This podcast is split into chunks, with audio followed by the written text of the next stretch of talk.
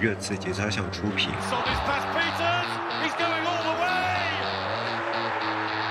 我觉得梦里你要这样零距离。开始做宝可梦啊，有些人。早知道可以这么低的话，我要美式足球干什么呀？一档关于各自的原创音频节目。热刺聊点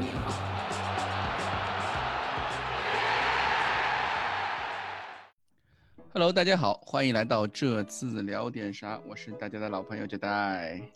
Hello，大家好，我是客串的法学家库里里。Hello，大家好，我是什么都不知道的蛋蛋。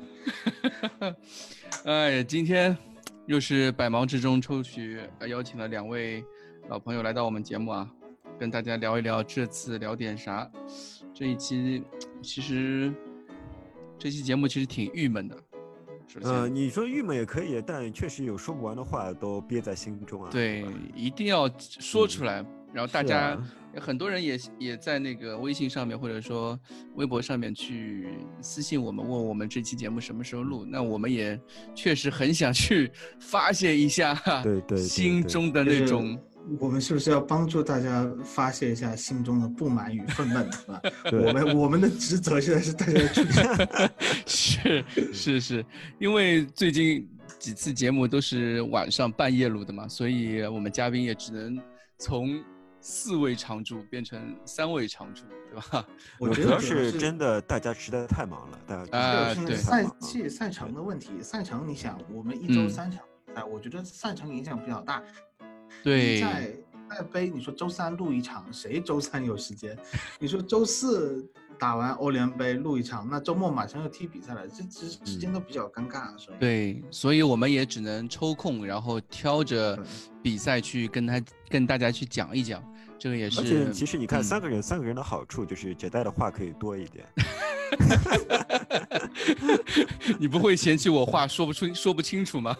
没有啊，我就觉得你最近进步很大，就熟能生巧。呃，好，那我们还是回到就这场比赛吧。这场比赛我们首先该说什么呢？首先，首先对吧？我们要假装我们理科中一下，我们要讨论一下这个这件事情本身是不是符合规则，对吧？嗯嗯，对，就是最后的那个点球。嗯，这个点球呢，从我们应该从哪里开始讲呢？这个点球其实从头到尾都是一件。让人觉得很奇怪。没有一件事情是对的，但是我觉得我们还是 从事件本身开始。嗯，事件呢之外的事情，我们放在稍后一点说。从事件本身开始，从事件本身。对你之前做了一些功课，你可以跟大家说一下。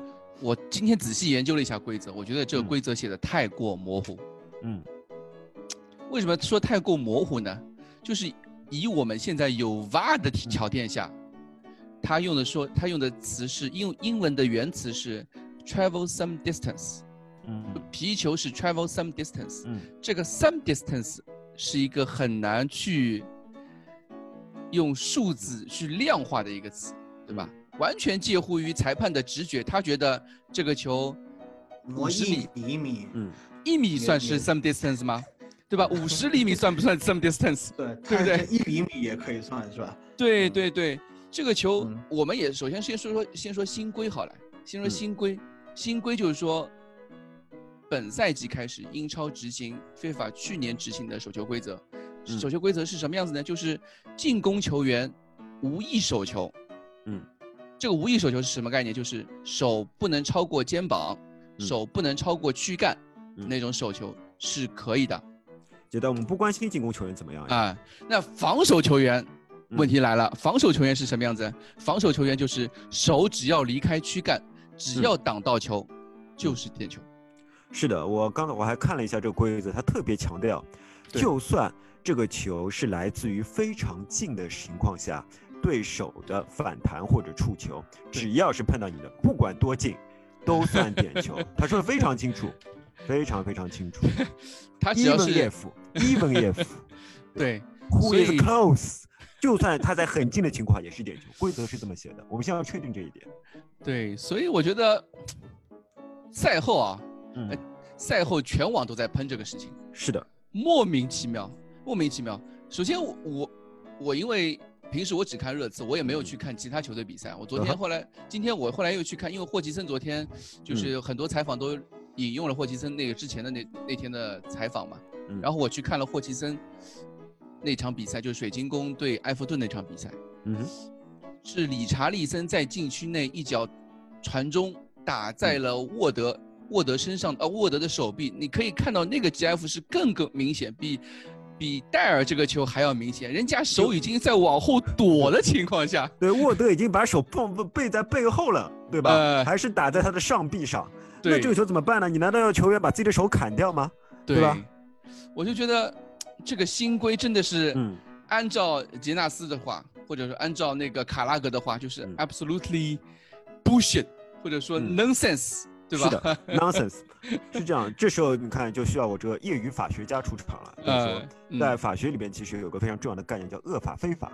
啊，什么叫恶法非法呢？就是说，所谓的法，你可以把它简单理解成法规，我们只要遵守这个法规就可以了。遵守法规是好的，法本身是天然的，所以说这就是一个程序正义或者遵守法规的概念。但有人提出，任何法规它都有本质的精神。这个本质的精神是什么呢？就是要维护公正、公平和正义。也就是说，一个法律如果它引得非无数人的不满，认为这条法律并不能保护公平和正义，那么这条法律就是不合理的法律，就是可以推翻它，并且可以强烈质疑它，甚至可以完全推翻它的。这个概念就叫恶法非法，是自然法学里面非常重要的一个概念。就是说，如果你这个法律并不能维护绝大多数人所认同的公平和正义，你就不你就不应该遵循它。那么现在的问题就是，这条法律并不能维护公平和正义，对？而且这只不过是一点，我觉得更重要的是，呃，英超找了很多借口，他们说是什么意甲、西甲啊都在用这条规则，所以我们按照世界足联的要求，我们也要用。可是据我们所知，好像意甲和西甲从来没有闹出过像英超那么大的风波。所以说，我都要问的是，到底是法律有问题，还是执法人员有问题？嗯，其实也是因为关注度的关系，就是意甲和西甲就。BBC 那 MOTD 嘛，最后赛后就是杰纳斯和查普曼他们都在分析这个事情。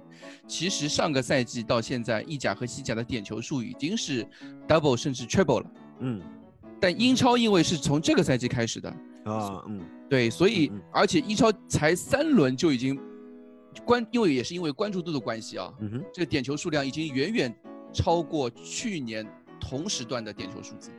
而且手球的数字也大大增加，是吧？你看上一场莱斯特就三个点球嘛，对吧？对呀，蛋总你怎么觉得呢？我觉得这个事情，唉，你从就是我可以理解啊，其实我可以从 FIFA 的角度理解，为什么他们在这两年时间就是大兴土木，对手球的规则大改特改。嗯哼，因为这样的情况，其实从我小时候看球有记忆的时候，我就记得。这种东西永远是存存在，就是禁区内的手球存在争议。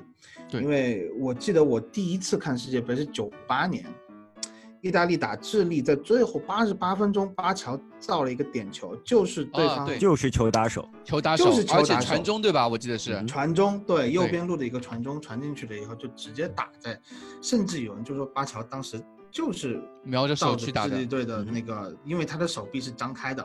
嗯，从那个时候起，我记得。从九八年到现在二零二零年了，这样子对点球的争议，因为你可以看到，就我们小时候踢球的时候，我们也是这么想的。你踢球的时候不能用手去摸球，对吧？对，嗯，对。会有很多情况下，只要球打在手上，你踢球稍微时间长一点的，你只要觉得这个球打在手上，不管这个手是张开的还是不张开的，你第一反应都是举手找裁判。嗯，这个东西我觉得怎么说，我可以理解。FIFA 为什么会进行这样子的改动？但是我们发现的问题是，改动完了之后，剥夺了很多足球原本应该有的乐趣，或者是说，呃，甚至我觉得有一定程度上就已经把足球，就是所谓的美丽足球也好，就是公式足球也好，就给毁了。就很多人说的，我我非常赞同，就是，呃，以后都不要叫前锋，全部叫射手。这这个射手这个词是非常啊中文的博大精深。以后所有的前锋，你就不要对着门射了，对着手射就行了，就全部叫射手。对，那在这样的情况下，那以后我们还踢什么球呢？大家直接把手就截掉就完了。这这是以前我还记得那个三位聊斋，就中中央电视台的三位聊斋，有一次是请到那个徐继成，嗯，就是专门讲 NBA 的，他他就说。呃，足球是一项反人类运动，因为足球不允许用手。当 当时是引发轩然大波，有点道理，有点道理。足球足球迷上去就骂，说说什么什么什么，就就说那现在我来看，你把这个手真，就是把这个手球定的这么这么这么不要脸，我觉得啊，嗯，在这样的情况下，这才是真正足球变成一项反人类的运动。对，到这个时候，对吧？就已经很刻意的把手。这个东西就是你不能用，那我就觉得徐继成当年说的这段话，在今天变成了现实。就是足球，如果我们的这个手球规则从此以往是这么延续下去的，那真的足球就变成一项反人类的运动。嗯，对。我特别同意蛋总的说法，但是呢，我觉得我的观点比蛋总更加激烈一点，因为蛋总刚才已经 提到了，刚一九一九九八年的时候就发现了球打手的这个情况，并且有很多人认为这是一件不道德的，或者说不应该被追认为点球的事情，于是我们的规则就不断的改变，不断的改变，没想到轮回了二十二年之后，是二十二年，二十二年之后，我们竟然又变成了一个球打手的运动，也就是说，二十二年之后，并不是一个规则改变中变成足球是一项进步的运动，恰恰相反，足球变成了一样不断的退步。退化的运动，对吧？这是第一点。第二点，为什么？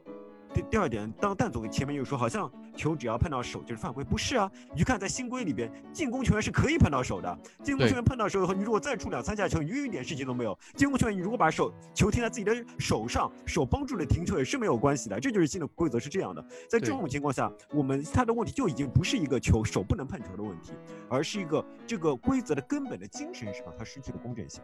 我觉得他催生了很多大球，他我他最大作用是催生了很多大球，因为最大的作用就是催生了，就是鼓励进攻球员把球踢到禁区里面去，不管你用任何方法，你可以以前我们习惯说，一个球球打啊一个攻势足球踢得漂亮是传球传进去，对吧？是低平球不断的传切各种各样的配合传进去，以后我们会看到攻势足球是什么？就是大家一起。把球四四十五度或者说高吊球往禁区里面吊，是的，前场多排一些高高个的前锋去砸。从此，从此大力出奇迹就有了新的意义，对吧？因为大力出奇迹，你不仅仅是可以打到球门，你还可以打到人手。对，是的，是的，是的，是的。而且大家如果想象一下，点球点球是个非常特别的规则，也就是说，从名义上来说，你只要犯规，就在禁区内犯规，你就对方就可以获得一些直接面对球门的机会。正因为如此，所以在底就手球这个问题上，你需要特别特别谨慎。对，就是说，如果这个手一个对方毫无进球的机会，故意打到一个防守球员举手上，凭什么这个机会就可以对变成一个你直接面对球门的射门机会呢？这是不公平的。恰恰相反，之前英超的设计的呃关于点球的那个判罚是非常非常合理的。首先，他们在考，首先在进攻球员的时候，绝大多数情况下，进攻球员只要手球就应该被吹犯规，因为如果你手不在那边，你就很可能会停不住球，你停不住球，你就不可能获得那个射门机会。所以你只要进攻球员在禁区内手碰到球，就是应该吹犯规的。所以防守对，而防守球员是有些不一样。嗯，你说，嗯，就所以去年那个球，就是我们去年复赛之后，卢卡斯摔倒，然后手碰到球就落地的时候。手碰到球，让凯恩接到那个球打进去，最后被瓦尔吹掉。其实我是觉得这个球，你被吹掉，我觉得是合理的，因为手确实是占，就是。哎，我跟你想的不一样，我觉得不合理，因为我们刚才讨论的都是禁区内的情况，禁区外的情况又完全不一样。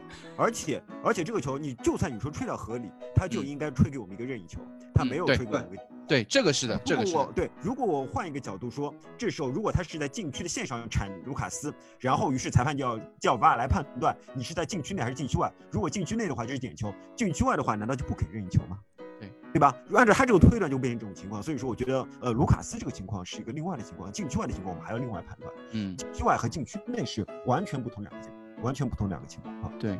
再看防守球员，站在防守球员的角度上来讲，呃，首先。呃，我任何有意识的手球，不管你在什么位置，你有意识的伸开了身体，你有意识用身体去阻挡足球的话，那就应该是点球。因为你之所以会做这个动作，是因为你觉得你不做这个动作有失球的危险，那么你就要为你的动作付出代价。第一点，第二点是，如果你是无意的，你的手离身体很近，或者说你无法控制自己的身体，而对方呢又有一一脚球过来打到你手上的时候，我们需要判断这个球有多大可能性进球门。我们就是需要判断，而且这个判断并不是那么难，因为这个判断在所有的规则里面都已经写清楚了，不需要我们增加一些规则。你现在你有的规则，你可以做出这些判断的。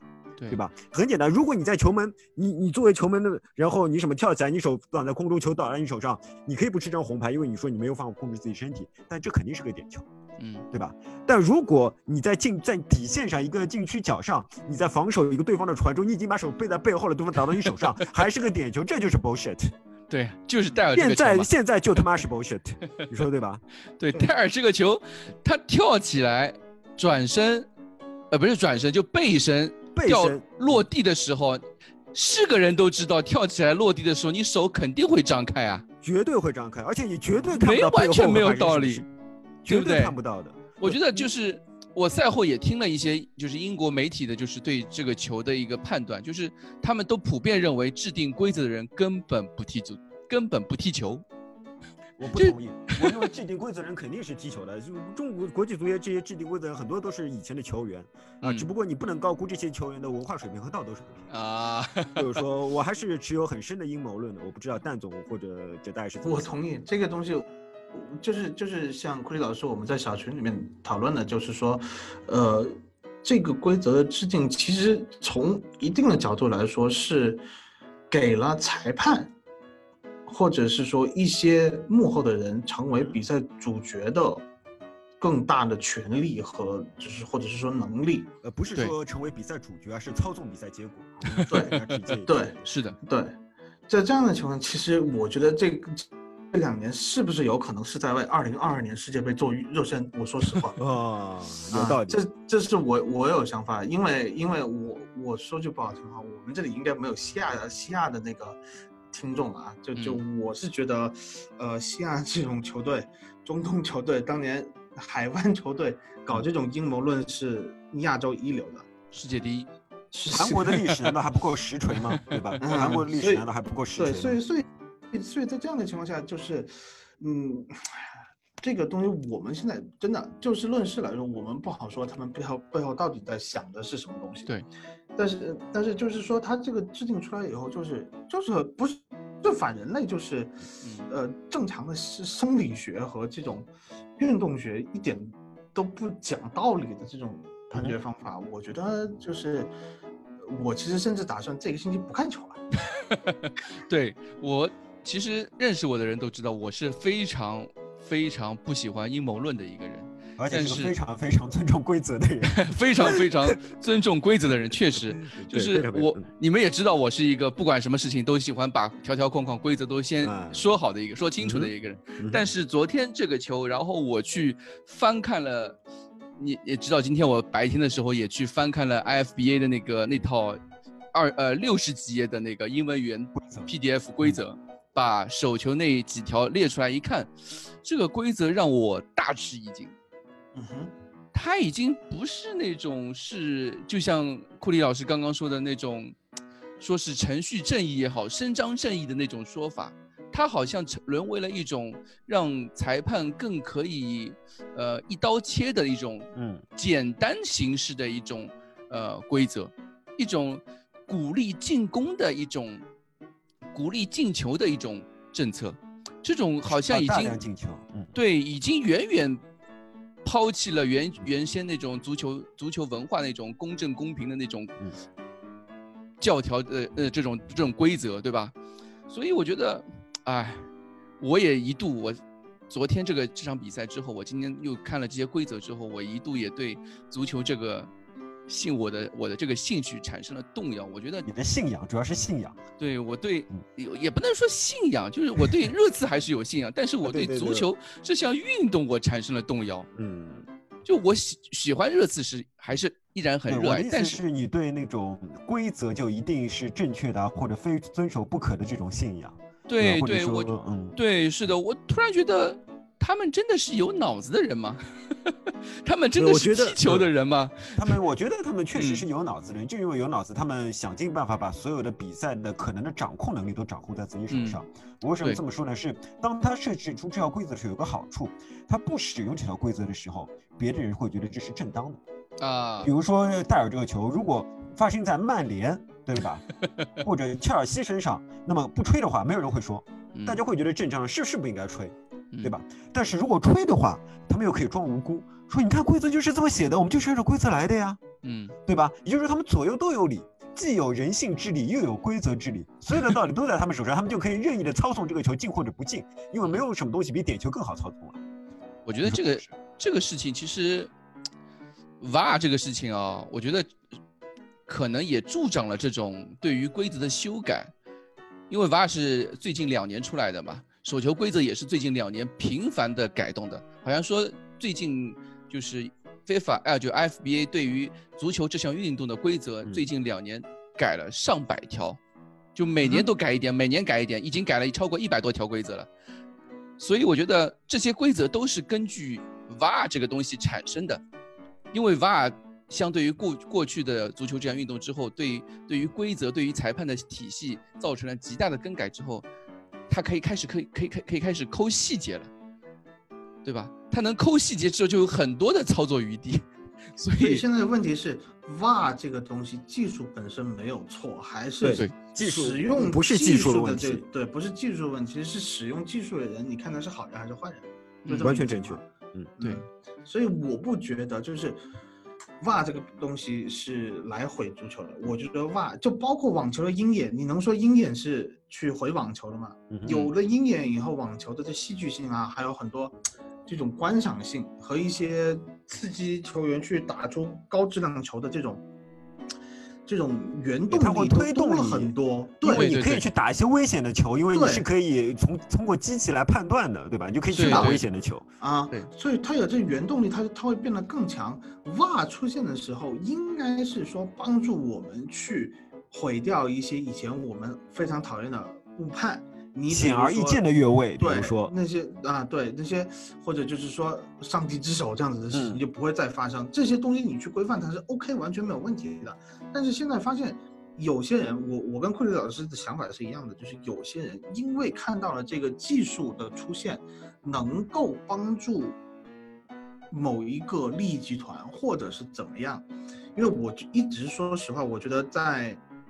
可能是阿布入主切尔西之后啊，我我是觉得足球的世界就变成是有钱人的游戏了，我是这么觉得。他们需要，他们投资进来以后是需要回报的，所以总会有一些人他可以通过足球这个本来的娱乐项目或者是一个竞技体育项目去变成一个赚钱的机器。那在这样的情况下，有些人就开始对技术开始打上一些不好的主意，所以利用我觉得是利用技术。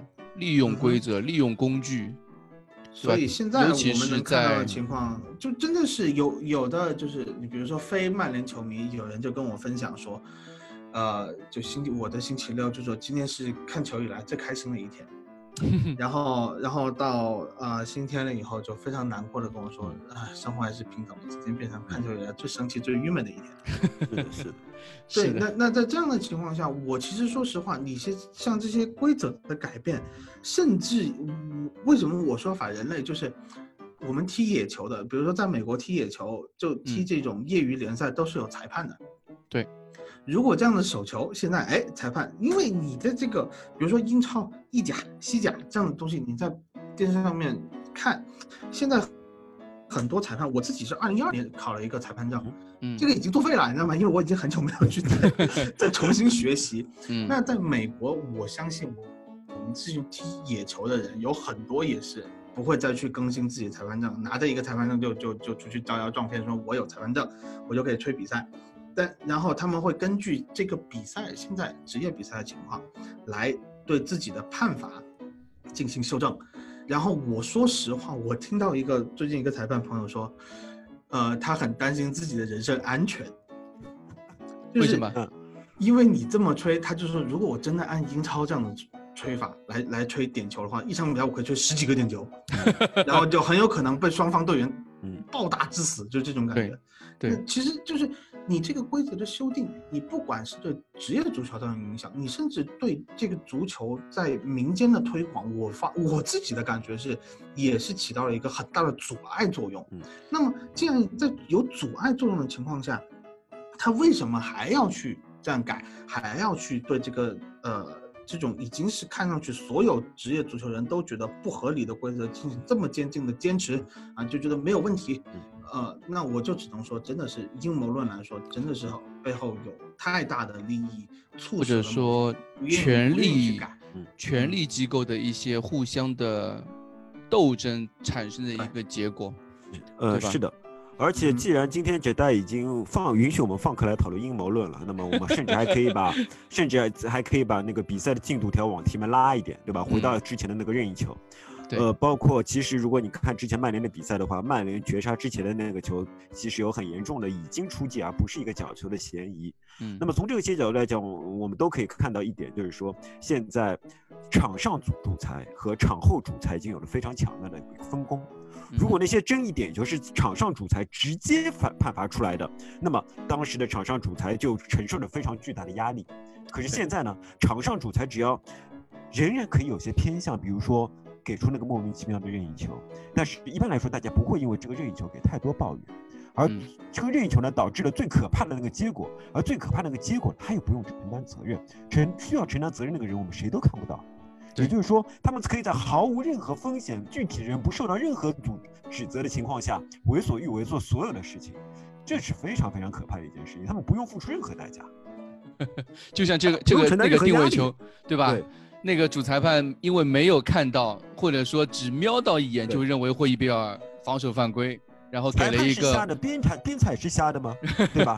裁判和边裁本来就应该不断的沟通的，他们怎么可以说因为沟通不畅呢？我是不懂。他们每个人都有那么那么慢，他是可以跟远在千里之外看 VAR 的人沟通，他为什么不能跟自己五米之内的边裁沟通呢？唯一的可可能性就是边裁没有管这件事情，嗯，对吧？我我来告诉你听阴谋论。嗯，这个东西阴谋论是什么？边裁没有管这个事情，裁判也没有看，但是本场比赛第四官员是尊敬了麦麦克迪恩先生。哦，你们可能一直都没有发现这个新闻。我我真的是我我自己阴谋论的想法是，我觉得是麦克迪恩迪恩提醒了主裁判，然后以迪恩自己在这个呃裁判界的资历和声望，他去指使班克斯这个小年轻，我觉得班克斯不会不听。嗯哼，我是这么觉得的，因为迪恩可以看得很清楚，这个这个球看得最清楚的就迪恩，嗯，因为 VAR 是没有没有资格直接去，对，是的啊，就是切到纠正，呃，对他他没有纠正禁区外犯规的能力，嗯哼，嗯。嗯哼，对，嗯，唉，有点有点负面，情绪非常的负面。因为这个情绪你已经没有办法去消解了。我觉得在这样的一个情况下，我昨天真的一天我都就是写论文都没有心情，你知道吗？本来就写一段文字可以就一，我最后数了一百八十八个字，我居然写了两个小时。论论文是这样的呀。平常不是这样，平常不是，平常不是这样的。说实话，那就就真的是有很多球迷，就是现在骂也不解气，你知道吗？我真真的是骂也不解气。而且呃，我们就说回来到这个规则，它什么时候可能改？这个赛季都不可能改。对，这个赛季不可能改。所以这样的情况，这样的情况，我们可以无数次在这个赛季中出现。对，啊，所以还是奉劝各位做好心理准备。我觉得。早点买个高中锋，对吧？呃，砸死是吧？对，高中锋至少能够派上安迪卡洛尔这样的作用。你也别考虑这个高中锋到底有没有进球能力，有没有做球能力，对吧？只要够高、够壮、能抢头球，对吧？其这个作用就已经出现了。所以我觉得以后其实洛萨索也不要上了，恩东贝莱也不用上了，你就像什么呃，本代继续踢啊，那个多蒂其其实也可以不用上了。你问题是往内切，你就上上奥里耶，你就起传中就行了嘛。奥里耶那个那那种又又神又鬼的传中，说不定就打手上了，是吧？嗯，对，是的。但但是你次球打在手上不一定吹的，还不一定吹，对吧？对吧？就是上一场比赛，难道我们球打手还少吗？哎，就包括恩东贝莱那个吗？安东贝莱对啊，打那个，其实第一开始就手球了嘛，就是说洛塞尔索罚那个任意球，守门员脱手以后就打到防守球员球手上，他慢低头都不舍得回放。对，所以我就说，呃，穆里尼奥赛后他说了一句，就是发布会上说了一句很玩味的话嘛，他就说热刺这支球队没有得到应有的尊重，嗯，对吧？这句话就我我能感受到一个从从曼联或者说从切尔西执教过后。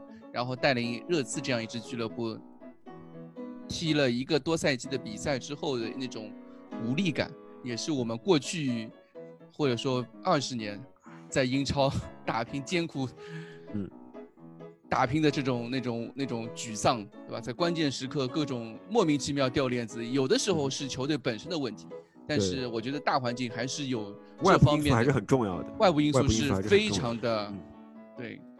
而且你说实话，就是穆里尼奥这样的人是对这种事情最有发言权的，他自己清楚，他自己清楚在切尔西、在曼联他可以获到什么样的待遇，然后现在来到热刺了以后，这个待遇真的是完全不同。你就我们就不用说场上的待遇了，就连场下的待遇，你这个赛场简直就是 也是反人类，对吧？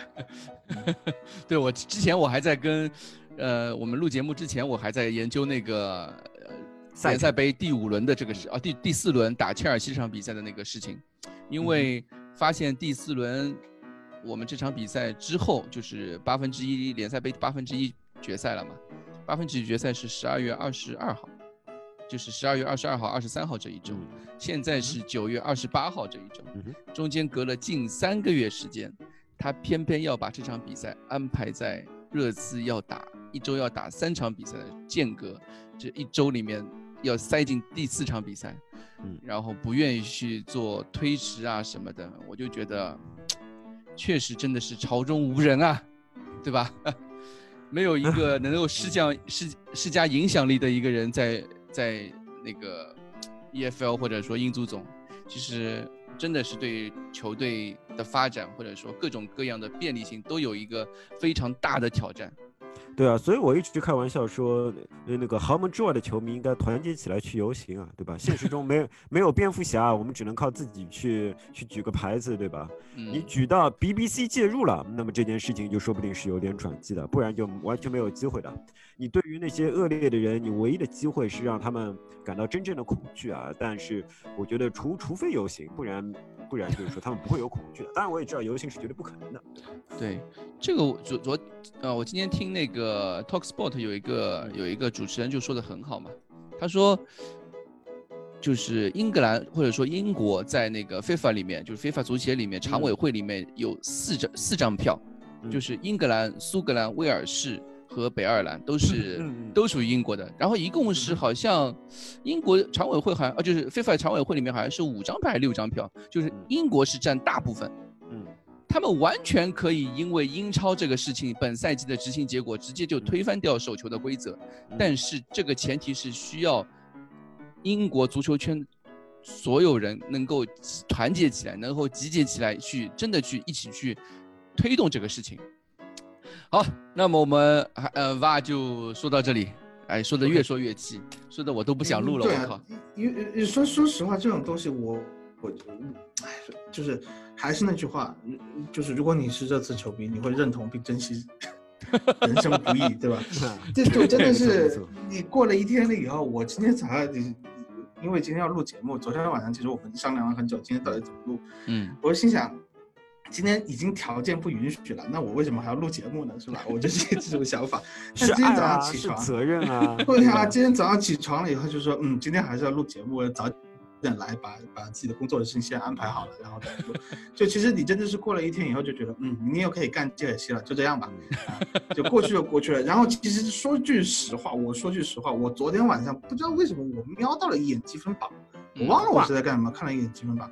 全榜看上去还行啊，那这样同去年同期我们也就是四分，好吧，去年同期也四分，所以所以从这样的角度来说，我我我觉得还是，呃，我们不要把这个聊点啥这个节目不说的过于消极，或者对，是把大家把大家情绪就。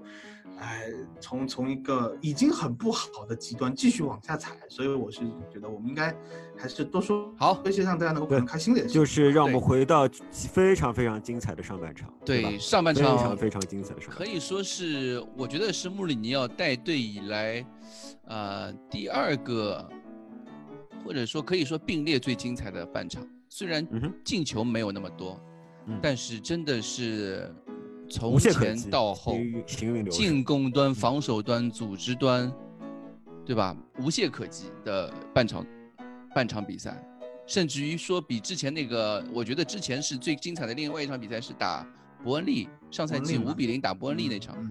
也是很精彩，但是我觉得这场比赛我们踢得更优秀，因为你几乎看不到这支球队在上半场有任何的短板，或者说是对手太弱也有可能。但是我觉得英超不可能弱成这个样子，嗯，对吧？我们，哎，还是让那个蛋总上，呃，或者说让库里老师来说吧，这个让他让你们来吹吧。蛋总先吹，蛋总先吹。为什么？我们先吹你完全可以自己吹啊。对，你先吹，你先吹。我自己的想法是，如果我们想一想，也就在两天以前，我们打一个北马其顿名字都翻译不出来的球队的时候，我们的表现其实是非常糟糕的。说实话。对。那我没看，不好意思啊，我没看。你们是说那个 史肯迪亚吗？对，我不好。史肯迪亚，对吧？对啊。那你你要想在那样场比赛，我们也是开场很快就进球了。的情况下，后面打的是，其实也没有什么进取心，打的也不好，或者是怎么样？你能说纽卡斯尔比那支球队还差吗？嗯，你肯定不能说纽卡斯尔比那支球队差。呃，那在这样的情况下，我们能够从气势上、从战术执行上多方面，就就是技术性击倒，全方位碾压，全方位碾压。呃，纽卡斯尔。在我自己觉得纽卡斯尔他这一套体系，特别是这几个新援，这场比赛只上了一个那个啊两个亨德里克和威尔逊嘛。嗯哼，对，呃，他其实是去年基本上来来热刺偷我们的班底，也是布鲁斯的这一套体系。对，去年上半赛就是开上半赛季一比一比零赢，对，也是乔伊林顿进的那个球嘛，也是乔伊林顿进的那个球嘛，嗯，就就是那样的一个情况下，他这套班底其实他踢的是比较熟悉的，对，而且对方的休息时间比我们多得多，嗯，他没有。周中比赛，对，没有这种比赛，在这样的在在这样的情况，他们有啊，打了一场莫雷坎比，好像七比零，用用用了替补，嗯，用了替补打的，那对方踢了一场七比零。士气是很好，基本上用替补踢的。然后在这样的情况下，呃，一个比较成熟的队伍体系、战术体系来我们的主场踢这样一场比赛，人家想的就是守。但是在守的情况下，我们我们能在对方想摆大巴的情况下，能打出这么多的机会，这么多次直接威胁到对方的球门。啊，在后防线还有一点就是，我们可以看到，我们二点球，我们在比赛的时候说，这样这场比赛哇，稳得一塌糊涂，稳得一塌糊涂，嗯，就就真的是，那说句人话，以戴尔为首的抢二点球，嗯，就真的是一点球也好，二点球也好都没有问题。你会看到桑切斯整个人甩出去，去铲那个威尔逊要一个二点球，在这样的情况下，呃。我一直担心的后防线与后腰的联动，在这场比赛都踢得非常的好。霍伊比尔的角色，他我觉得是领悟的更加清楚了。那在这样的情况下，我是觉得这样的表现如果能够保持下去，不会因为一些场外因素或者是一些争议判罚的影响，能够保持下去，这个赛季还是非常有希望的。对，嗯。我的看法和和蛋总稍微有点不一样，当然我的看法一直是偏悲观的，所以说大家记住，我是一个有悲观滤镜的人啊。对 对对，库里律是一个有悲观滤镜、有阴谋论滤镜的人。我是有悲观滤镜和阴谋论滤镜的人，也就是说，我说的不一定是客观事实，只不过我习惯于这么想。呃，就大家听过算过。嗯。呃，我认为就是说，是我们踢了有史那个本赛季有史以来最好的上半场。那个本赛季我们所有的比赛都是上半场非常烂，然后下半场有时候会有一点改进。但只有这场比赛不一样，我们上半场踢得非常好，下半场没有那么好。为什么我们会有那么好的上半场？呃，当然与其他一些球员的融入是有关的，但是有非常重要的一点是，呃，洛塞尔索、凯恩和孙兴民三人同时在场上。嗯，我们回顾一下这个赛季已经踢的五六场比赛，第一场比赛九月十三号，我们是没有那个。打埃弗顿输掉了嘛？我们是没有洛塞尔索的。呃，第二场我们打火车头是有三个人，而且赢了。当然这场比赛我觉得说服力不足，因为洛洛塞尔索当时状态并不好，而且那个当时全队刚回来吧？是的。我们再看就打圣徒那场比赛，圣徒上面上半场一比一，恩东贝莱被你们吹的吹成这个样子，恩东贝莱是一比一啊，恩东贝莱下半场换下去以后，洛塞尔索上场又打了几比几啊，四比一，你们上一次广播没有一个人吹洛塞尔索，我我惊了，我听了广播，一比一的时候，恩东贝莱在上面，你们狂吹恩东贝莱，也没有狂吹吧，我就吹了那一个球而已。当然，我不是对恩东贝莱有意见啊，我我觉得恩东贝莱确实进步非常大，但是洛塞尔索一一个字都没有提示指示，嗯。洛塞尔索，但是你看他带来的胜利，他下半场我们打四比一，总比分五比二，对对吧？九月二十五日我们打那个什肯尼亚，在上场在洛塞尔索和凯恩上场之前是一比一，上场以后打了一个二比零，也不知道一比零，我们就赢了。嗯，穆里尼奥赛后说的什么呢？球队在最后三十分钟进步非常大，这是他说的话。最后三十分钟就是洛塞尔索和凯恩进上场的这三十分钟。对，呃，穆里尼奥还说了，还说什么？当他在讨论到恩东贝莱的时候，当他他在讨论到东东的时候啊，嗯，我 们现在管他叫东东，对吧？当他到东东的时候，他说东东其实是在下半场三十分钟以后踢得好的，因为下半场三十分钟以后我们有球权了，我们有球权以后，东东就踢得非常的舒适。好，我们再来看。下再下一次，我们出现有非常多球权的比赛，就是下一场，就是纽卡斯尔。所以说现在情况是什么？如果你想要球权，你必须有洛塞尔索。嗯哼，洛塞尔索的不断的串联和跑位，是我们以获得球权，是我们获得控球率的非常重要的因素。有了洛塞尔索以后，凯恩的回撤会更加容易，因为他因因为所有的球员会与凯恩的距离更近。有洛塞尔索以后，我们的阵型变得更紧密了。凯恩以后就能回撤，凯恩回撤成功率高以后，凯恩背后的所有的空当都可以留给孙来使用，这就是我们最好的打法。嗯，我们的最好的打法就是洛塞尔索在场上也也获得那个带来球权，凯恩回撤制造空间，孙兴民利用空间去插。可是这套最好的打法在只打了四十五分钟就结束了，为什么呢？因为孙兴民受伤了。对，孙兴民要离开四周。好，我现在的问题是，在没有孙兴民的情况下，谁来完成这套那么漂亮的打法？事实上，就是我们剩下的比赛很可能会踢得像与纽卡斯尔的下半场那样。那是我们就是没有人去跑后点，就是说，就是说，我们依然有球权给凯恩、给罗塞尔索，但是我们没有人去跑后，就是身后去利用凯恩回撤以后身后制造出来的空间。对，我们没有像孙兴民那么聪明的人了。卢卡斯不会无球跑动的，卢卡斯喜欢后撤的。对的，贝尔温，贝尔温现在完全不行，完全。贝尔温是是肉搏可以贡献一点东西，但是他速度和那个嗅觉以及一对一的那种杀气都是不够的。贝尔温就是现在的给我的感觉就是他还没有真正的融入这支球队。是的，因为你可以去看他之前的进球那种，还是以个人的个人能力为主啊。就我们不能去质疑他的个人能力，但是从一个球队整体来说，他还是有一点游离在外面的，有点像。因为我觉得他是功能太多了以后，然后上个赛季末就休赛期回来以后，他多而不精。对，他是每个位置他都能踢啊，对。但是每一个位置他又没有说是那个位置踢的最好的，嗯，对吧？我们评论过说他能踢中锋，甚至有背身能力，但是那个背身能力真的是你比一个拉塞尔斯，比一个这个什么费尔南德斯他都比不了，就连纽卡的中卫你都吃不过，你要准备去吃马奎尔吗？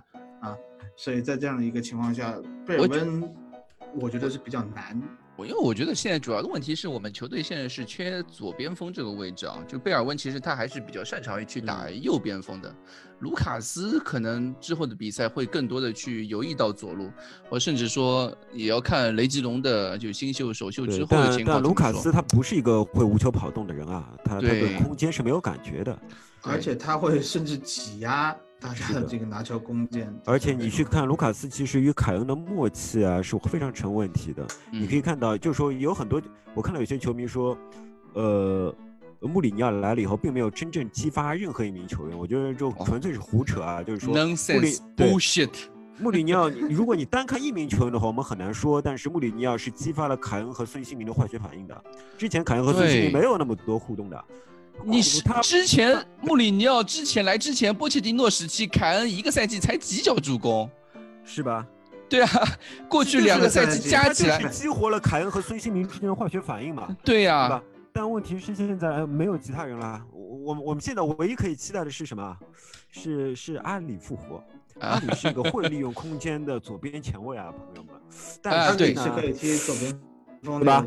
对，如果如果他能够回到全盛时期，那我们就没有任何问题。嗯，我问问题是他现在不行。呃，我觉得，我觉得这个这个东西就是，也有可能和穆里尼奥这个赛季一直在磨合我们前场这三个人有关系，对吧？对于贝尔温的使用，对于阿里的使用，还是以替补啊，或者说轮换这种作用来的，就没有。还有一点就是他就是中场三个人组合，他是还没有找到，是最重要的一个他的一片试验田，所以他并没有对前锋。他因为他觉得孙兴民加凯恩已经解决进攻问题了。是的，对，啊，但是正如在此我还想提 提一句，就是有很多球迷说穆里尼奥不会教进攻，我觉得，我觉得热刺的进攻，我说实话，你推反击也好，这场比赛就是着着实实的说，呃，穆里尼奥不会教阵地战进攻，呃，就是一巴掌打脸，没有这这没有什么好质疑的。我觉得是觉得。我觉得这赛季这三场联赛我没有看杯赛，我这这个赛季我周中杯赛都没看。我观看这三场联赛，我觉得打出的进攻套路已经远远丰，就是丰富于波切蒂诺最后一个赛季。那肯定，对啊，这是远远或者说波切蒂诺幺八幺九就是打进欧冠决赛那个赛季了已经。呃，你光看之前的波切蒂诺也不是靠什么进攻套路的，也不靠进攻套路。对啊，我们一直在说波切蒂诺需要一个进攻教练嘛。对，以前我们的还没有这次了解自己也说我们缺乏把握机会的能力嘛，对吧？我们是可以通过制造对手的失误获得无数次机会，但是这些机会的转化率是非常低的，令人发指的。对对，但这场比赛其实我后来我赛后也去对比了一下数据啊，就。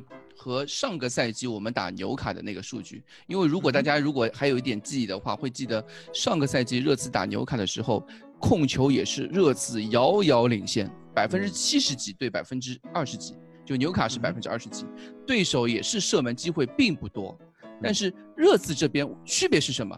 热刺上个赛季打纽卡主场打纽卡那次射正全场射正只有两脚，但是我们这场比赛全场射正超够多了整整多了十脚。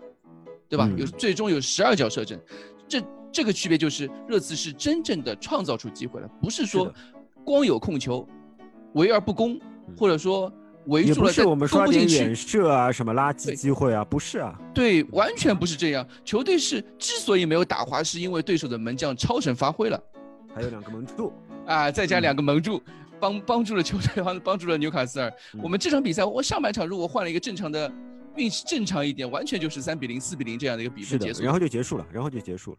对呀，所以我觉得从上半场的情况来看，哦，我我另外想，另外想吹的一个人就是这场比赛我非常非常欣赏的就是霍伊比尔对球队的融入。哎，你说到霍伊比尔之前，我要吹一下自己。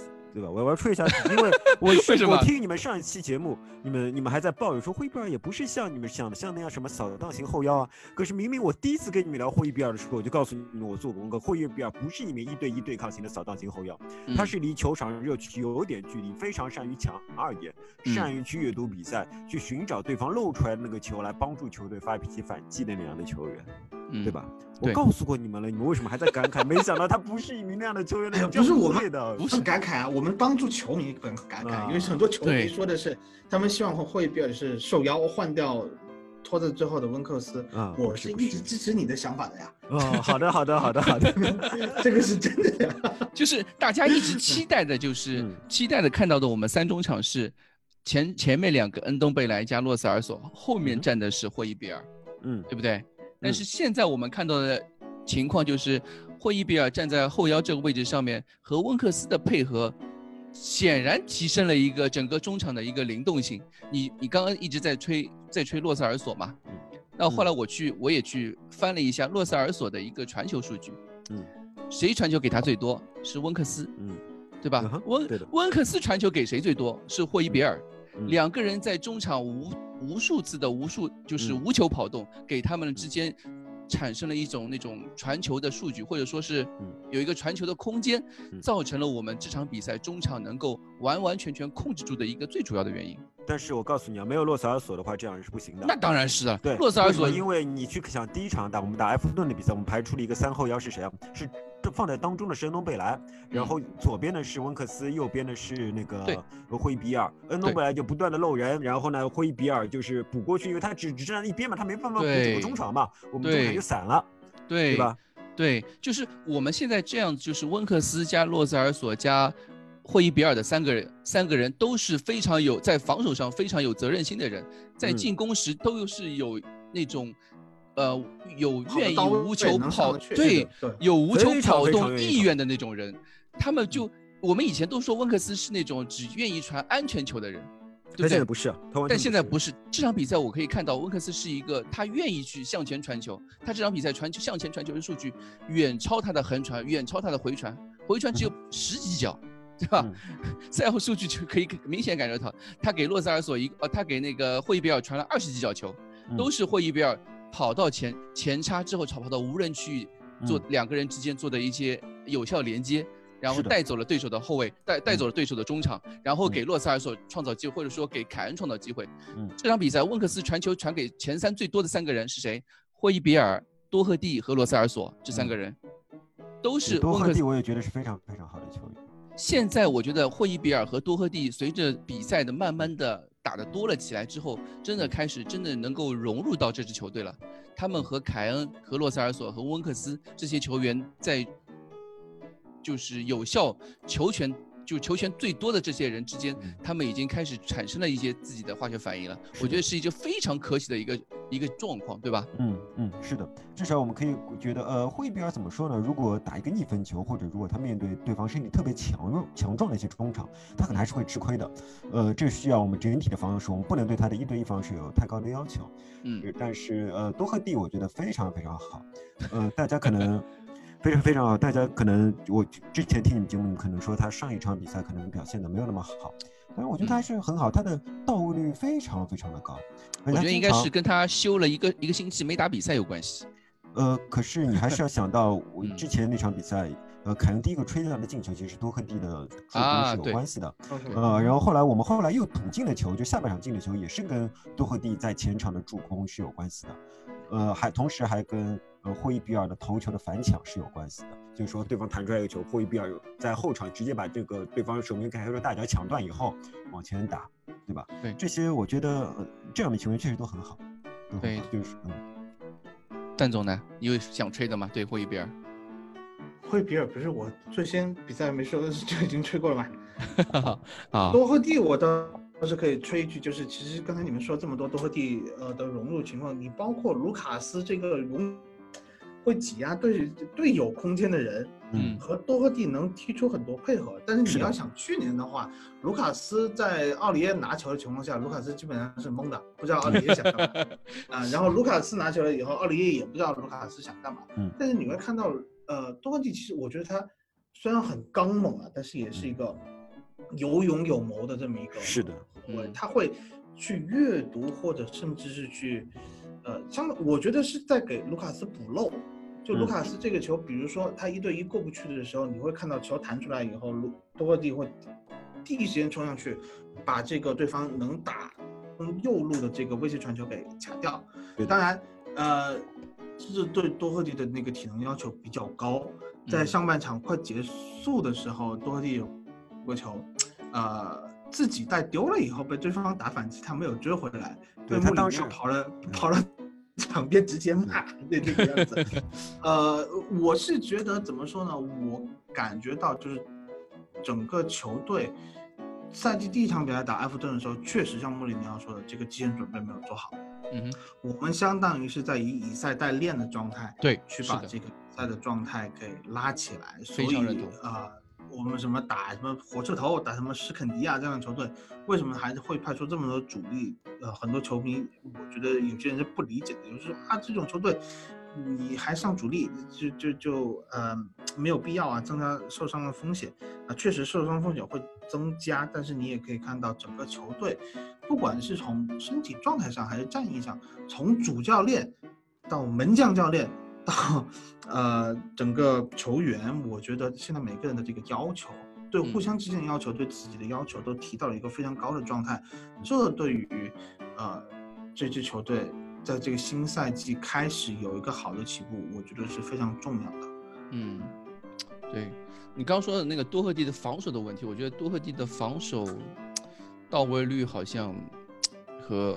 也是一个隐患，我觉得，而且因为他有那么强强的前插意识，我很担心啊，我很担心，就是之后，比如说大家希望看到的左边雷吉隆，右边多赫蒂，两个人都是那种前插意识很强的情况下，我们的后场协防保护，我我估计那个时候可能就会换上霍伊比尔加西索科。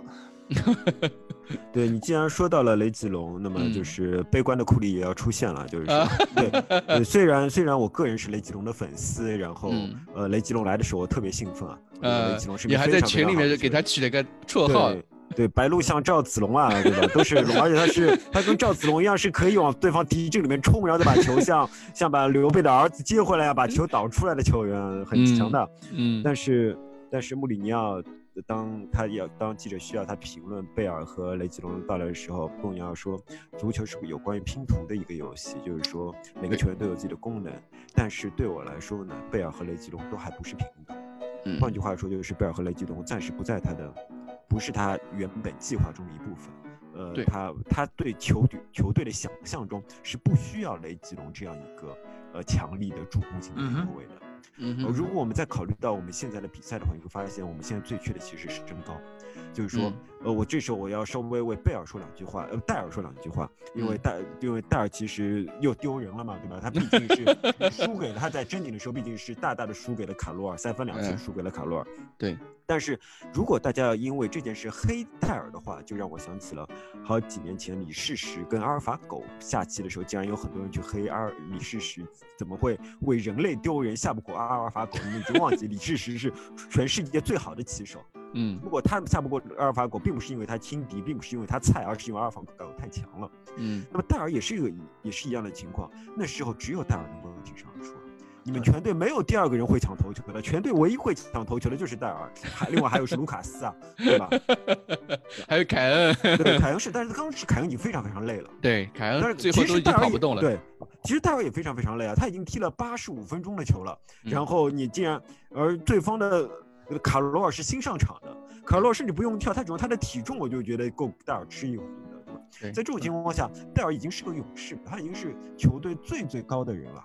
他去对抗卡罗尔是件非常非常不容易的事情。如果你觉得这时候戴尔吃亏了，你就应该问球队为什么没有第二个更加高的人。我现在只能期待贝尔成为这样一个人，就是说你在下半场换成贝尔，贝尔的作用是盯防对方的高中锋，我只能 和和戴尔一起去对抗一个高中锋，因为戴尔一个人不够，我只能这么想象，因为。因为球队里面没有这样的人，我们只有戴尔，这是最大的问题。很多人都在说为什么上戴尔，对吧？坚持上戴尔，甚至上一场比上一轮比赛，蛋总已经黑过戴尔了，对吧？又黑过了一次，终于说出了许久那句话。但是戴尔是被逼的，不是戴尔是被蛋总是被逼的。蛋总心里面其实不是这么想的，我要为蛋总 蛋总说两句。对，蛋总的意思一直是戴尔不够强，我觉得这是完全是事实。对，戴尔是够。这从一定角度来说，戴尔的身体素质、他的这个战斗意识、他的有球情况、他的很多这个方面的特点都是足够强，都很好的。你看戴尔现在左左脚长传其实还不错的，对啊，他踢左路以后左脚长传不错的。而且说实话，他一点球，大部分的一点球，他面对呃比较多的英超前锋，如果是两个人扛着去顶的，甚至是。说他冲上来去抢，呃，就是说他离那个最后的球的落点有一定距离，他冲上来抢，他的冲抢都是很强的，只是说球落下来以后了二点他会比较懵，对他慢，这是他一个，因为他我觉得是一个是他因为阑尾炎以后他这个机能的身体机能下降，嗯，对，不像以前那么灵活，他就算脑子想得过来。他的腿转不过来，会有这样的情况。嗯，还有就是他其实我我印象中是他打后腰打了有四年时间吧。嗯，对，应该从一五年到一九年他的定位都是后腰。对，是的。他在英格兰踢的也是后腰。那在这样的情况下，以一个踢了四年后腰的人，你来让他去打中后卫，这个感觉是完全不一样的。而且他就这四年里面他。中卫，你说他没打过，他是打过，但是他那个打中卫是跟托比或者桑切斯，对他们打三中卫的时候才打，他很少在打就双中卫那个双中卫，然后还居左的这个位置是很少出现的，所以我是我我说为什么我为什么说那句他有没有踢中后卫的智商是真的没有办法，只能是一句戏谑之言，就是说他在这样的一个情况下对他要求实在是太高了。嗯嗯。就是你不能完全不让我们批评球员，对吧？不 能 完全，就关键还是我们是不是恶意的？就是对戴尔，就是其中可能有些小玩笑，但完全没有恶意。就最近大家都在说，就是我们的引援目标嘛，那个什克里尼亚，尼亚，对，什克里尼亚，大家都会说这个球后卫什么当世前五啊，或者说是什么。呃，意甲最好的中卫，一线中卫之类之类之类，各种就是大家对他的期望很高。那我们这个时候，就是我想泼一，我想泼一盆冷水上去。我是觉得，我是觉得什克里尼亚并不是这支球队现在最需要的中卫人选。嗯，就是尤其是他的弱点太过弱点，而且他的他的弱点就是头球，就是头球。对对，而且他的弱点正好是我们球队最欠缺的部分。嗯嗯哼，我们之所以戴尔没有下去的一个原因，就是我们这个弱点，对吧？对，戴尔这点，我说实话，你什克里尼亚来也不会频繁换。戴尔这个赛季的戴尔是稳的位置是稳的，戴尔是稳，我觉得是稳的，最稳的那个了。不能说你不能说，因为他有些二点球，他他是需要一个学习的过程的。戴尔刚。开始踢后腰的时候也没有踢得这么好，是的，嗯，他只有我觉得到现在满打满算踢了大概十场左右的左中后卫，嗯，而且他搭档不断的不断在换，不断在换，而且中卫就是要好搭档来帮我擦屁股的呀，没错没错，他甚至需要边后卫啊，甚至需要和门将的沟通。洛体有一段时间是没有跟戴尔踢比赛，有一段时间是加上人家，所以在这样的情况下，我们把过多的指责如果都放在戴尔身上，那肯定是。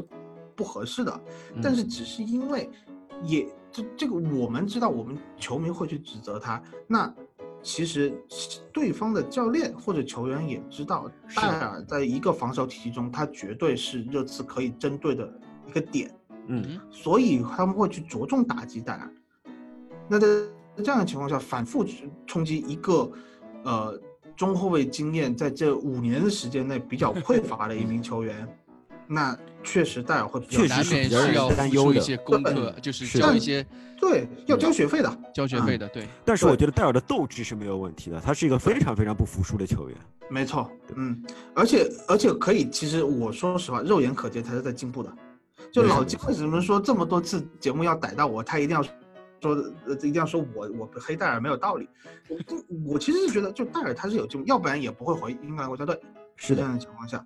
啊，因为索斯盖特自己是踢中后卫的，他对中后卫有一个比较好的判断。我，我就是很多人说索斯盖特不会选进攻球员，这点是肯定，但他选后卫，我觉得这个眼光还是 OK 的。那在这样的情况下，戴尔抗打击的能力，反复抗打击，反复打比赛，呃，因因为他的出镜率高，现在他比托比的出镜率高很多。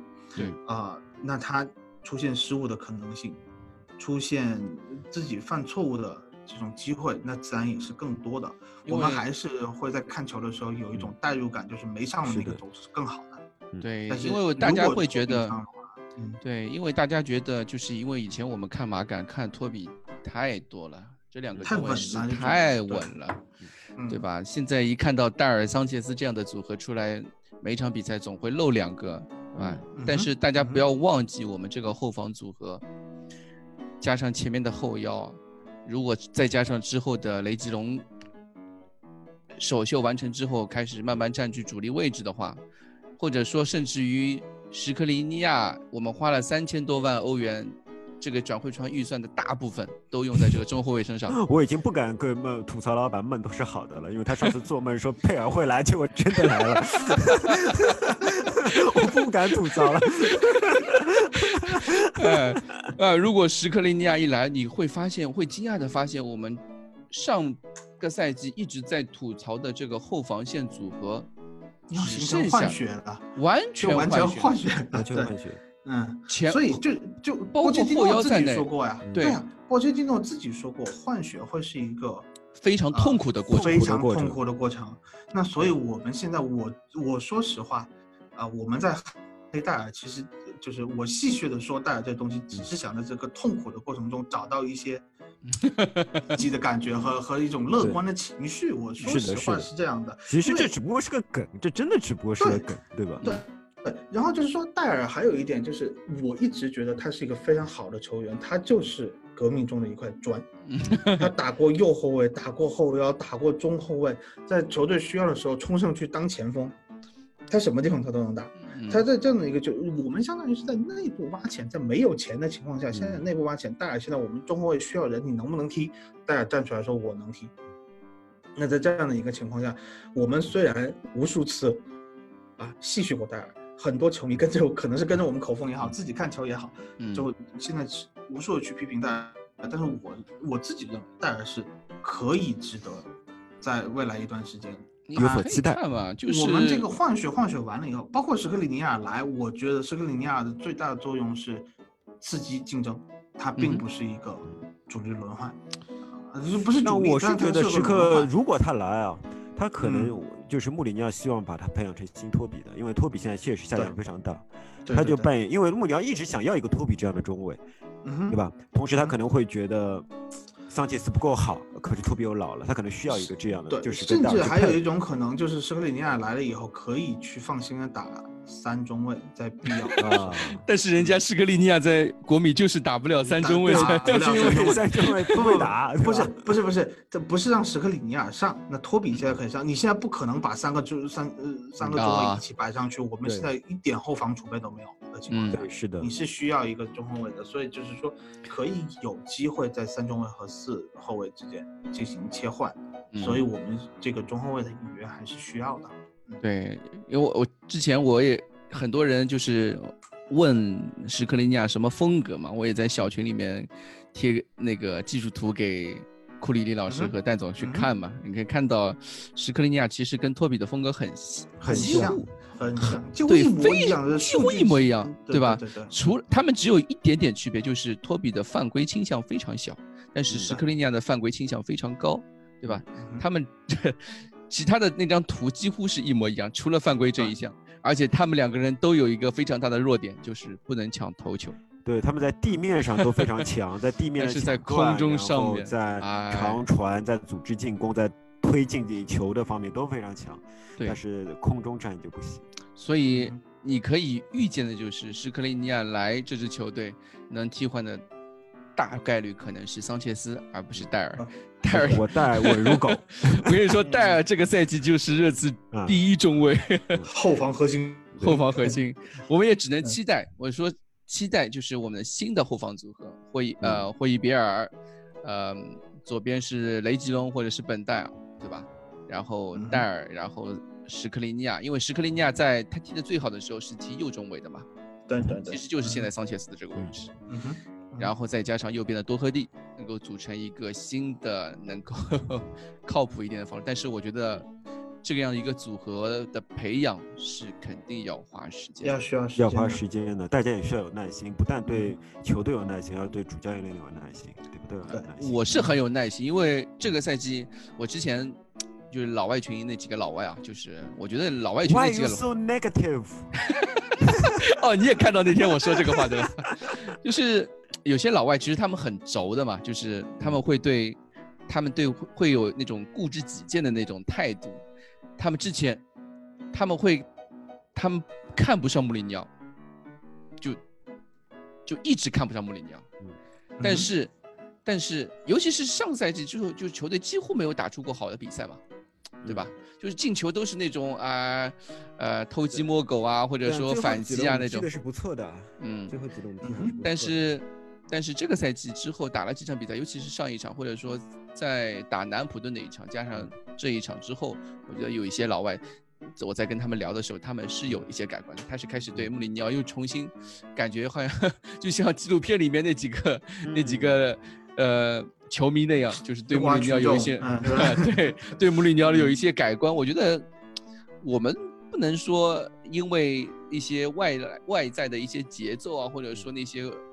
曼联球迷或者说切尔西球迷或者吃真的是吃瓜群众那种，他们的原理影响我们热刺球迷的的对这支球队或者说对主自己主教练的看法，对吧？我们之所以做，是这样的，就是说我们绝对不是鸟蜜啊，那这要说清楚，我们绝对不是鸟迷，我们不是说穆里尼奥做什么是对的，但另一方面我们要考虑到，呃，穆里尼奥现在是我们的主教练，既然他是我们的主教练，我们就应该支持他。这包括以前在在以前的那个波切蒂诺时期也是这样的，对吧？甚至在博阿斯时期，我们都是这样的，只要他在里面，我们就我们倾向于不说他坏话。对，就连所以说我们现在就是是这样，我们倾向于支持主教练。第二点。穆里尼奥确实有非常非常光辉的履历，这光辉的履历不是你轻而易举的说一句穆里尼奥的战术过时了就可以去打发掉的。因为说这种话的人，你懂什么战术呢？你可能上场都没有踢过球，你先上场踢球，你先让别人带你踢，你先让别人选人的时候愿意选你，你再来讨论穆里尼奥的战术有没有过时，嗯，对吧？现在就连，呃。瓜迪奥拉都有人说瓜迪奥拉的战术过时，我觉得非非常莫名其妙。就是一个教练到底要怎么样才能取悦你们？是不是一个教练只有拿了欧冠才能取悦你们？以前我就是讨厌豪门球迷这一点，怎么现在热刺球迷也变成这个样子了？是不是一个教练就？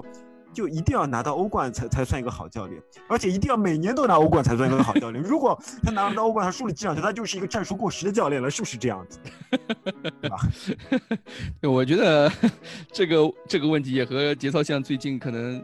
被塞的粉丝有太多有关系，对对，因为有些人命确实有些非非常没有意思，我们在这里不做讨论。嗯，但是我也觉得就是说，很多时候黑也是一件非常情绪化的事情，因为穆里尼奥他个人特征非常明显，他有时候非常爱找借口，呃，他有时候显得不是那么礼貌，比较比较粗鲁。我觉得有些人因此会讨厌他，我完全可以理解。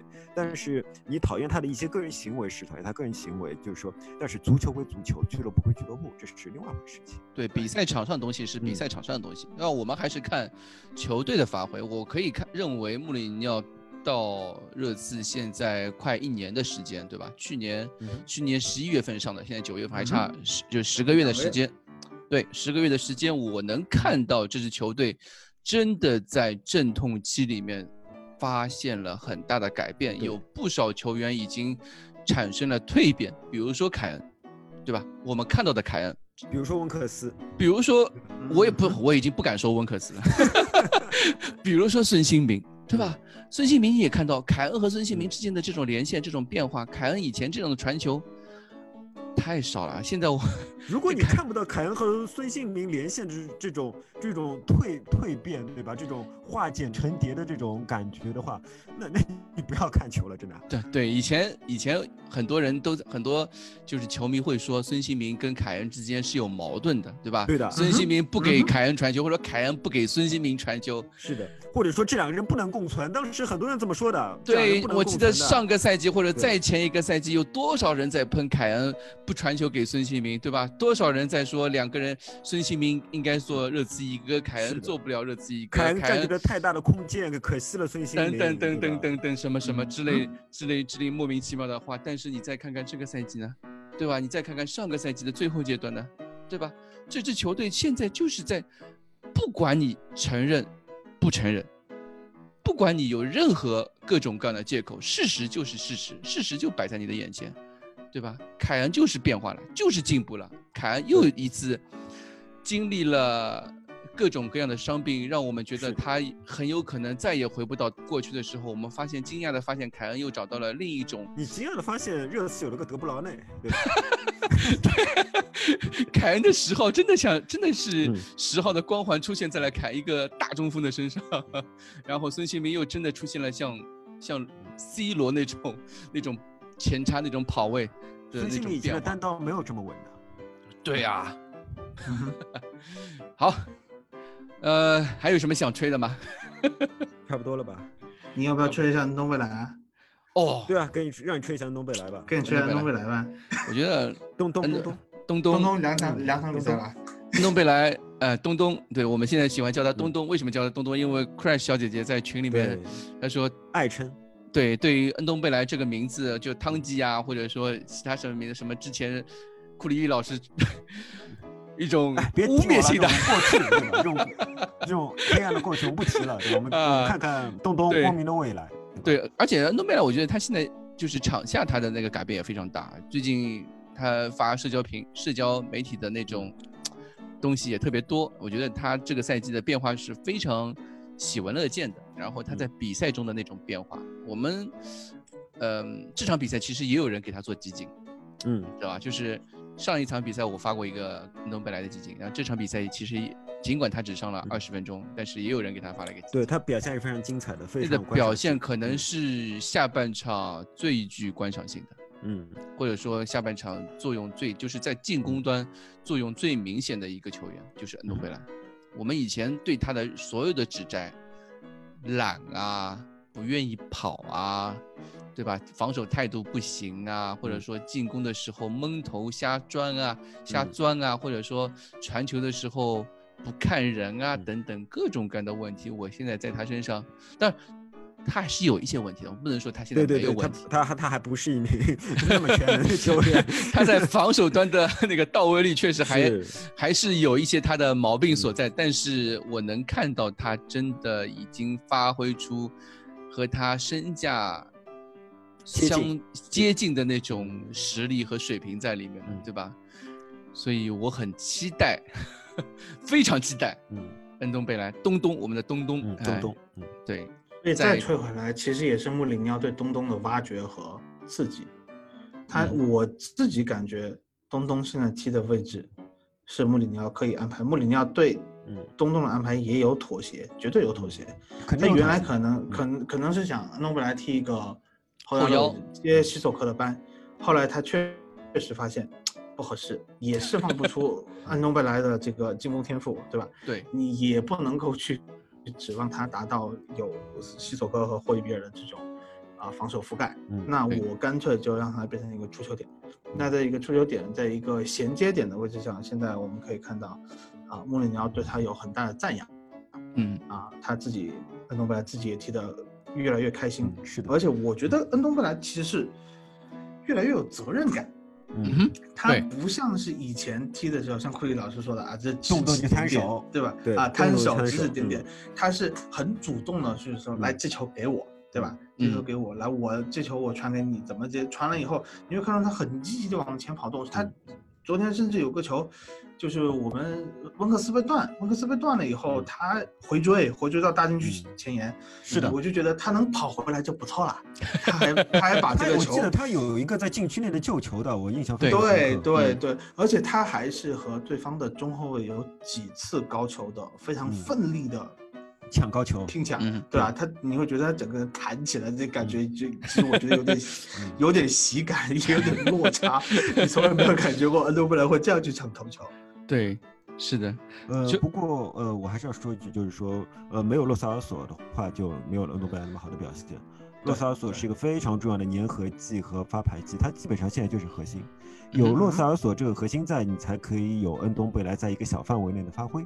所以说，呃，这非常重要。但反过来说呢，就是就刚才我说过，我们现在是是洛萨尔索、凯恩和孙兴民有一个非常有效的进攻组合，而现在孙兴民失去了。我觉得，如果穆里尼奥一定要想个新办法的话，这个新办法肯定就是，肯定就要从恩东贝莱身上去发掘。我我同意了，其实就是其实上上一期节目节目我也说过，就是说恩东贝莱的一脚传球，接球的人能够去理解恩东贝莱的传球意图的就只有两个，一个是凯恩，一个是罗萨尔索。对的。然后呃，孙兴民的失去有一个，就是我们刚才讲的是他的无球跑动，其实还有一个是他的出球。对，孙兴民的出球和传球视野，说说实话，在进攻端是非常犀利的。那嗯，我觉得下半场孙明不在了以后，为什么球的运转速度下降这么多？就是因为贝尔温是一个比较犹豫的人。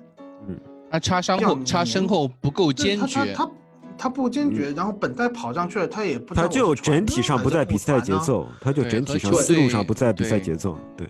而如果是恩东贝莱的话，他会觉得我先试一下，比如说这球我先试一下传给本代，如果本代处理的不好，以后我再怎么办？我可以拿，就是我可以拿本代来做一个诱饵，就是他是一个，他是一个叫叫什么？就是那种佯攻。拿拿拿拿本代去当一个诱饵，把对方的防守拉走了以后，自己去获得空间。而贝尔温没有，现在没有这个，没看出来有这个能力。嗯哼。那么在这样情况，我是觉得恩东贝莱未来在孙兴民缺席的四周里面，机会会更多一些。嗯。而且我也希望他的机会会更多一些，因为我觉得机会肯定会更多。我说实话可以这么提，我自己的想法是卢卡斯拉到左边去，如果这么喜欢卢卡斯的话，卢卡斯也打过左边的，然后洛萨尔索是可以踢右边前卫的，然后啊，然后前前面恩东贝莱，恩东贝莱，嗯嗯嗯。嗯，甚至恩东贝莱可以往左拉一些，就踢一个不平衡的中场，因为洛萨尔索其实昨天我看到有一点，洛萨尔索其实可以打前锋。他会往前面插。对啊，他在他在贝蒂斯的时候就是打前后，像这样的话，洛塞尔索的工作就太多了，就会很多。但但是在在弥补孙兴民的这个缺阵的这个过程中，我觉得呃，洛塞尔索的角色变化会非常的大。我是有预感他会有一个，除非我们马马上又买进一个前锋。你你最近有没有发现，就是这个赛季热刺的，就穆里尼奥对战术体系上面又有一些新的改变？就是，嗯，我们好像不再是在打三点五个后卫这个这套上赛季常规战术了。因为多赫蒂这样不像奥里耶那样上去了回不来啊。对，多赫蒂上场能力更强，嗯，更强嘛。嗯，对，我觉得本代向前的次数越来越多，越来越多。也应该上啊，但是他现在有点，但问题是本代上去以后有点像奥利耶，走路。本代他最大的问题是他不会传中，就非常奇怪，就是说如果本代会传中，他会成为一个非常非常好的边后卫。为什么？因为虽然本代不断被你们黑，但是呃，本代的向前传球仍然是跟。是跟孙兴民有非常非常多的连线，有时候越位，有时候没有越位，创造出非常非常多的机会，就这些机会非常容易被忽视掉。但如果你仔细看本代的比赛的话，你仍然会看到这一点。但本代为什么大家都会觉得他踢得不好呢？就除了他一对一不是那么强势之外，最重要的是当他在进到前场的时候，那么他的传中是没有威胁的。嗯，他毫无威胁，以后他有时候就不传中了。他的传球真的是，他这下降的很快，这点我有点没有办法理解。因为本代前一个赛季，我记得是前一个赛季，啊，那个就我们玩 Fantasy，我有一个朋友就就就开玩笑说，本代将是他下一个赛季第一个选的人。真的？因为那一年本代就就哈德斯菲尔德还在那个赛季啊，本代有进球、有助攻、有前插，什么都有。嗯哼，然后头球争抢也非常强，那个赛季就是罗斯大修的那个赛季。嗯，所以当时我们一度就是啊，开玩笑的说本代将是第一个后卫出来的选择。嗯嗯，但是现在你可以看到本代的这个传中能力下降，我是觉得有点。有点震惊，说实话。对我理解老板的意思，老板的意思其实是本代不像是一个站在战死在后面的人，而是不断的助攻。那么本代确实是在不断助攻，但其实上从上赛季的下半程开始就是这样了，他会非常多的参与到进攻中，但他的进攻的呃主要作用是成为一个接应点。就是说，他不是下到底然后传中这种，他不是单兵爆破那种能力的这种球员。他不是，他他他做一个接应点，呃，非常可惜。如果他有比较强的传中能力的话，那么他会为我们的左路的其他球员提高更多空间，因为别人会逼他逼得更紧。可是现在大家都知道，他只不过是个接应点，那么对方就逼他的不紧。他能够给我们其他球员的支援就比较有限，这是我觉得非常非常可惜。我希望他不知道能不能提高他的话。对，对我觉得这个，首先我觉得就穆里尼奥也在改变嘛，就是穆里尼奥也在他的执教当中这十个月的时间不断的调整这支球队的战术，能够看到他是一个在不断自我修正、不断自我对对球队不断做调整的一个主教练，所以。其实我想说这一点，还是想吹穆里尼奥。其实本质上我还是想吹穆里尼奥。呃，穆里尼奥强调的是每个球员需要承担更多责任。嗯，对对，那个。呃，本戴维斯来说，他更多的参与进攻，成为一个重要的接应点，就是他承担更多责任的一种体现。嗯，而我们上个赛季就说过，当本戴往前插的时候，其实是温克斯会补到一个边后卫的位置，这又是温克斯承担更多责任的一个体现。对，只有每个球员承担更多的责任，我们的阵型才会更有弹性，才会更加难以预测，也同时可以创造出更多机会。所以我觉得，如果雷吉隆上来的话，啊，温克斯的位置还是很稳的。嗯 嗯，大概如此吧。呃，好了，因为这个赛季太长了，我说实话，现在呃，库里老师，我们这段时间一直在讨论一个问题，是索科淡出球队阵容的这个问题。嗯，就是我觉得这个东西，我们所有所有现在看的东西，都是眼前的东西。我我完全正确。一旦伤病。成吨的这样出现，像去年这样，就就就已经已经队医都不敢去和和穆里尼奥报告了这种状状态。对，如果出现这样的状况，我们怎么样又进行一个新的调试？又怎么样？又是比如说，呃，双手抓在那个 四楼的阳台上，我们现在怎么样往上撑？这样的情况都有可能出现。但是我个人是相信，因为现在阵容厚度在不断的提升，嗯，呃，球队就是教练对球队的理解更加强了以后，对，还有就是就刚才说的嘛，这个每个人多付出一点，它其实形成一个整体联动。嗯，我觉得这一群球员的战役其实是在不断提升的。嗯啊，所有所所有的所有，就是 还是要向前看，过去的就过去了。我还是不一定，我也想象过，如果西索科上一场比赛没有生病，他仍然在替补席上，那么我们会把最后一个替补名单名额留给他，专门用来对抗那个卡罗尔。卡罗尔，我们就多了一个强壮的对抗点。非常可惜的就是，他就说生病了，就是各种各样的不幸纠结在一起。嗯，对。好了，呃，过去的就过去了。这个时候又是两场比赛，我们可能下一次和大家，嗯，听众见面可能还是要到下周吧。打完联赛之后，因为 确实比赛太……这就是三场比赛，哪有两场比赛？周中两场，周末一场。对对，那就是三场吧。我就说三场联赛之后嘛。联赛之后再和大家去聊，因为下周联赛之后就国家队比赛日了嘛，嗯，也正好也是一个调整的机会。好，那就我们这期节目就这样，感谢大家收听，感谢库里老师和戴总。我觉得我们还是要提醒大家一句，就是说接下来两场比赛可能比较艰难。对吧？尤其是面对强队，呃，我们状态又不好。那么在这种情况下，如果大家随便的在微博下面黑人的话，是有可能会被拉黑的哟。那是肯定会被拉黑的，好吧？好，谢谢大家，拜拜。好，谢谢大家，拜拜，拜拜。